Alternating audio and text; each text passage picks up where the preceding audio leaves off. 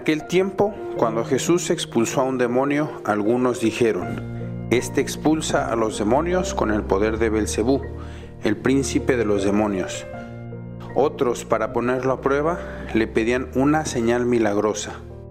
Pero Jesús, que conocía sus malas intenciones, les dijo: Todo reino dividido por luchas internas va a la ruina y se derrumba casa por casa. Si Satanás también está dividido contra sí mismo, ¿cómo mantendrá su reino?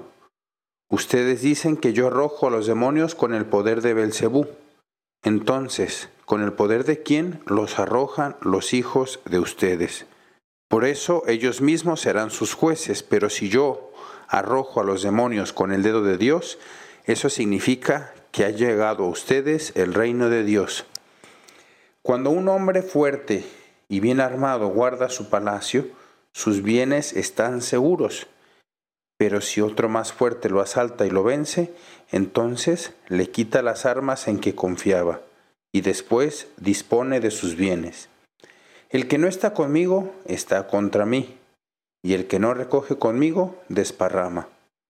Cuando el espíritu inmundo sale de un hombre, anda vagando por lugares áridos en busca de reposo. Y al no hallarlo dice, volveré a mi casa de donde salí, y al llegar la encuentra barrida y arreglada. Entonces va por otros siete espíritus peores que él y vienen a instalarse allí. Y la situación final de aquel hombre resulta peor que la de antes. Queridos hermanos, hoy la lectura del Evangelio nos da muchas pautas para nuestra vida diaria.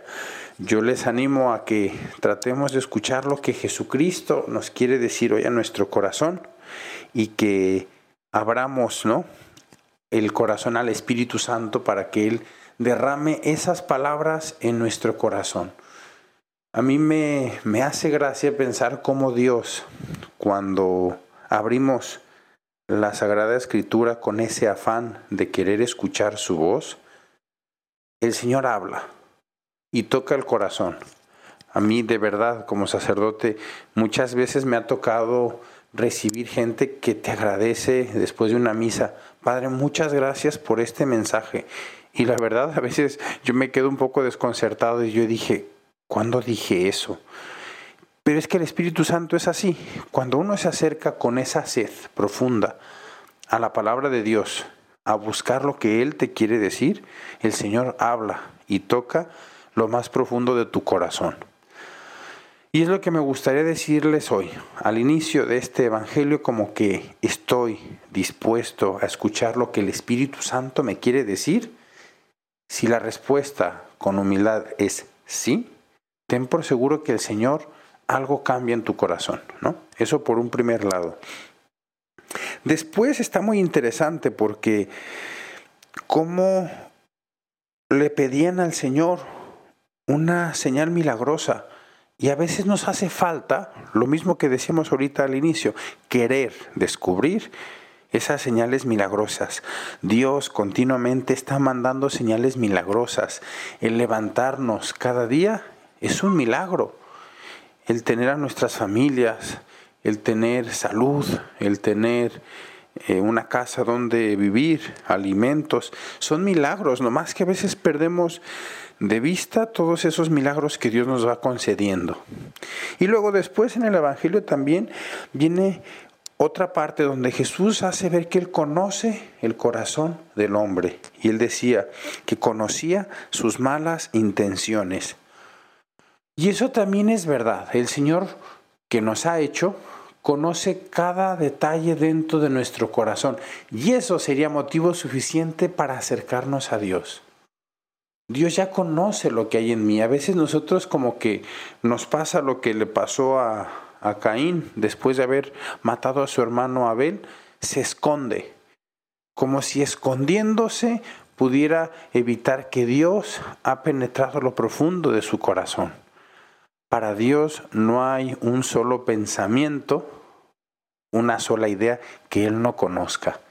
Él nos ha hecho, somos suyos. Y entonces con más razón, Señor, pues si ya lo sabes, ¿para qué me ando escondiendo de ti? Si ya conoces cómo es mi corazón, ¿por qué huyo de ti? Entonces, con más razón buscarlo, Señor. Tú que conoces lo que me atormenta, tú que conoces mis pecados, tú que conoces las oscuridades más profundas de mi corazón, ayúdame a curarlas. Porque no solamente Él conoce las cosas que hay en nuestro corazón, sino también Él sabe cuál es el remedio. Y el remedio es Él mismo. Necesitamos podernos acercar a Él para que Él realmente nos transforme, nos cure. Y por último, también el Evangelio de hoy nos habla acerca de, de ese hombre fuerte que, que está vigilando su casa y que si él sabe a qué horas va a venir el ladrón, está atento. Creo que muchas veces ese es la imagen del alma. El demonio siempre está buscando en qué momento atacarnos, en qué momento meterse a nuestra casa, por dónde podemos ser más débiles, quizá a través de la pereza, a través de la impureza del corazón, a través del orgullo. No lo sé, cada uno tiene que hacer ese análisis en su corazón delante de Dios, un examen de conciencia de frente al Señor y preguntarme qué es aquello que a mí más me duele, qué es aquello que más me cuesta. ¿Cuál es esa puerta, esa ventana por la que el demonio continuamente me asalta? ¿Cuáles son esos pecados que continuamente estoy confesando en mi confesión? Y entonces, al analizar, al vigilar ese corazón y al orar, nos haremos esos hombres fuertes porque si nosotros no vigilamos, no sabemos por dónde se nos está metiendo el demonio y nos está derrumbando esa vida espiritual, esa vida de gracia, esa amistad con Dios, pues continuamente, continuamente caemos.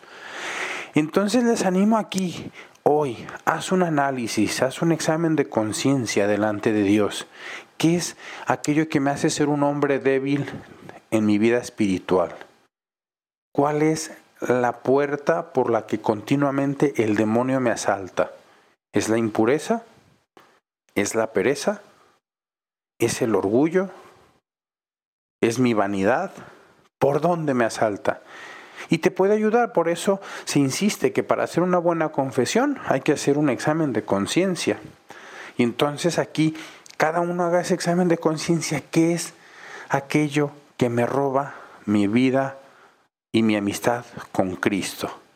Y entonces empezar a vigilar. Y después de vigilar, orar.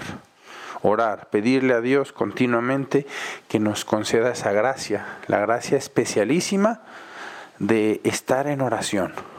Entonces, vigilando y orando es muchísimo más difícil que el demonio meta, se meta en mi vida y me robe lo más importante, que es esa vida de gracia, que es esa amistad con Dios. Y estando bien mi vida de gracia, lo demás se dará por añadidura. Busca primero el reino de Dios y su justicia divina y todo lo demás se dará por añadidura.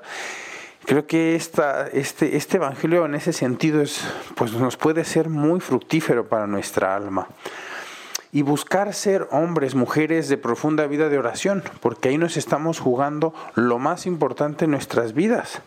Es allí en la oración donde nos estamos jugando esa vida de gracia, esa amistad, esa paz interior que tanto andamos buscando, esa libertad interior que tanto busca nuestro corazón, solo se encuentra en esa vida profunda de oración, porque ya no soy yo, es Cristo quien vive en mí. Y cuando vive Cristo en mi corazón, pues obviamente somos más fuertes. Obviamente cuando viene la tentación y el demonio seguirá buscando asaltar esa casa, pero como esa casa está bien vigilada, como esa casa está bien protegida con la oración, con la vida en Dios, pues será muchísimo más difícil que el demonio nos tumbe. Queridos hermanos, pues me dio gusto saludarles. Esperemos que este Evangelio del día de hoy les haya ayudado, que en sus vidas busquen poner pues realmente a, a vivir ¿no? esa vida de oración, esa vida de vigilancia en la vida espiritual y verán cómo las demás cosas se van dando. Si este podcast les ha ayudado, les animo a que lo compartan con con sus demás amigos, con sus demás familiares. Y bueno, soy el Padre Juan Carlos Gómez, les deseo un bonito día y muchas bendiciones.